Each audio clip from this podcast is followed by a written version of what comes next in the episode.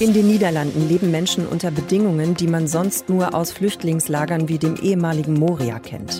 Deutschlandfunk Nova. Kurz und heute. Mit Sonja Meschkat.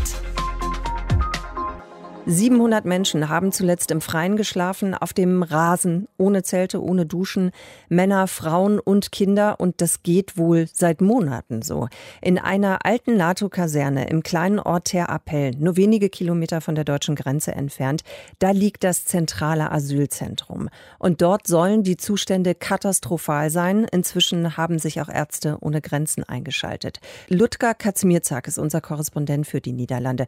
Ludger, wie ist denn die Situation da gerade im Moment? Ja, es ist wirklich sehr dramatisch. 700 äh, Menschen, jetzt schon die dritte Nacht in Folge, die liegen da draußen auf Plastikfolien, vielleicht auf einer Matte, viele aber auch einfach nur auf dem Boden, nur spärlich zugedeckt. Es gibt ja, Zeltplan als Überdachung, aber vor Wind und Regen schützen die auch nicht. Zum Glück waren jetzt in der letzten Nacht keine Mütter und Kinder mehr dabei. Man hat also jetzt tatsächlich für die Familien in einer anderen Stadt zwei Turnhallen angemietet, sodass die wenigstens vernünftig untergebracht sind.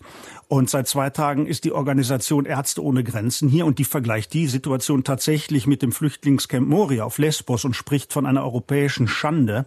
Die Mediziner versorgen jetzt die Hilfsbedürftigen mit Medikamenten, behandeln Wunden und Krankheiten. Und dass diese Organisation jetzt zum ersten Mal in ihrer Geschichte in den Niederlanden aktiv ist, das sagt ja schon einiges über den Ernst der Lage aus. Die Menschen, also Geflüchtete zum Beispiel aus Syrien, die haben ja ohnehin schon Monate der Flucht hinter sich. Wie reagieren die denn auf das, was die jetzt gerade da in den Niederlanden erleben? Ja, man spürt, dass die Stimmung immer angespannter wird. Also viele sind verzweifelt und frustriert, andere sind aber auch wütend und aggressiv. Es ist in den vergangenen Wochen immer wieder mal zu Ausschreitungen unter den Flüchtlingen gekommen, zu Schlägereien. Und für die meisten war ja die Flucht schon ein traumatisches Ereignis. Und jetzt erleben sie auch noch das da vor Ort. Das lässt niemanden unter den Betroffenen kalt, auch nicht diese beiden Männer hier aus Syrien. Gestern habe ich geweint, weil ich die vielen Frauen mit ihren kleinen Kindern gesehen habe, manche erst ein oder zwei Jahre alt. Für die Männer ist das hier vielleicht noch erträglich, aber für Familien, für Kinder, ich werde das mein Leben nicht vergessen. Hätte ich gewusst, wie es hier ist, wäre ich nicht gekommen, ganz ehrlich. Wenn ich hier mehr ertrunken wäre, wäre es jetzt einfacher für mich. Also eindringlich, eindringliche Schilderungen, die Menschen sind verzweifelt und vor allen Dingen perspektivlos, weil keiner weiß, wie es jetzt weitergeht in den kommenden Wochen. Welche Aufgabe hat denn diese zentrale Anlaufstelle eigentlich? Ja, zum einen wird Teapel, diese ehemalige Militärbasis der NATO, als Flüchtlingsunterkunft genutzt. Davon gibt es natürlich mehrere im Land. Teapel ist eine der größeren. Aber was viel wichtiger ist, Teapel ist die einzige Registrierungsstelle für Flüchtlinge. Das heißt, jeder, der in den Niederlanden Asyl beantragt, muss erst mal dahin. Ähm, und wenn es früher ein paar Wochen gedauert hat, bis die Menschen dann wussten, ob sie bleiben dürfen oder ausgewiesen werden, da sind das im Moment oft quälend lange Monate. Es zieht sich einfach hin. Weißt du eigentlich, Ludger, wie viele Menschen da insgesamt gerade sind in dieser Anlaufstelle in Terapel? In Terapel ähm, haben 2000 Menschen Platz. Das Lager ist auch voll und die 700 campen halt davor vor den Zäunen des Geländes. Also dieses Campen vor, den, vor, vor dem Gelände, was du gerade ansprichst, ähm, was läuft denn da eigentlich schief? Na, das hat mehrere Gründe. Ähm, zum einen ist die Integrationsbehörde personell völlig unterbesetzt. Es gibt in Teapel Flüchtlinge, die warten seit vier Wochen vor dem Zentrum darauf, dass sie überhaupt erstmal reingelassen werden und sich anmelden können. Da fängt es also schon an.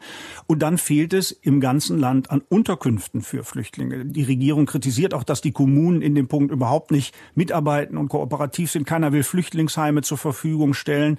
Und die Kommunen kontern dann zurück und sagen, ja, die Politik stellt uns auch kein Geld dafür bereit. Das alles spielt vor dem Hintergrund einer akuten Wohnungsnot in den Niederlanden. Junge Familien, Studenten finden kaum noch bezahlbaren Wohnraum. Und wenn die schon nichts haben, was bleibt dann noch für Flüchtlinge? Jetzt ist ja Ter Apel, glaube ich, das ist ja keine riesengroße Stadt, das ist eher ein kleiner Ort. Wie reagieren eigentlich die Anwohner im Moment darauf? Ja, da kippt die Stimmung auch. Also einerseits gibt es eine große Hilfsbereitschaft. So hatten Anwohner vor ein paar Tagen 200 Schlafzelte für die Flüchtlinge organisiert. Doch kaum waren die aufgebaut, kam das Ordnungsamt und hat die wieder entfernen lassen aus brandschutztechnischen Gründen. Aber der gute Wille war da. Aber es wächst auch der Protest in der Bevölkerung, auch der Ruf, das Asylzentrum komplett zu schließen. Also viele Einheimische haben das Gefühl, dass das kleine Theater die Last des ganzen Landes tragen muss. Es gab kürzlich eine kleine Demo, die hat äh, kaum Resonanz gefunden. Aber ob es dabei bleibt, das äh, werden wir sehen in den kommenden Tagen und Wochen. Katastrophale Zustände im zentralen Asylzentrum in den Niederlanden. Es gibt jetzt auch noch die Meldung, dass dort ein drei Monate alter Säugling verstorben ist. Bisher ist allerdings unklar, was genau dafür die Ursache ist. Wir haben über das Thema gesprochen mit Ludger Katzmierzak. Deutschlandfunk Nova. Kurz und heute.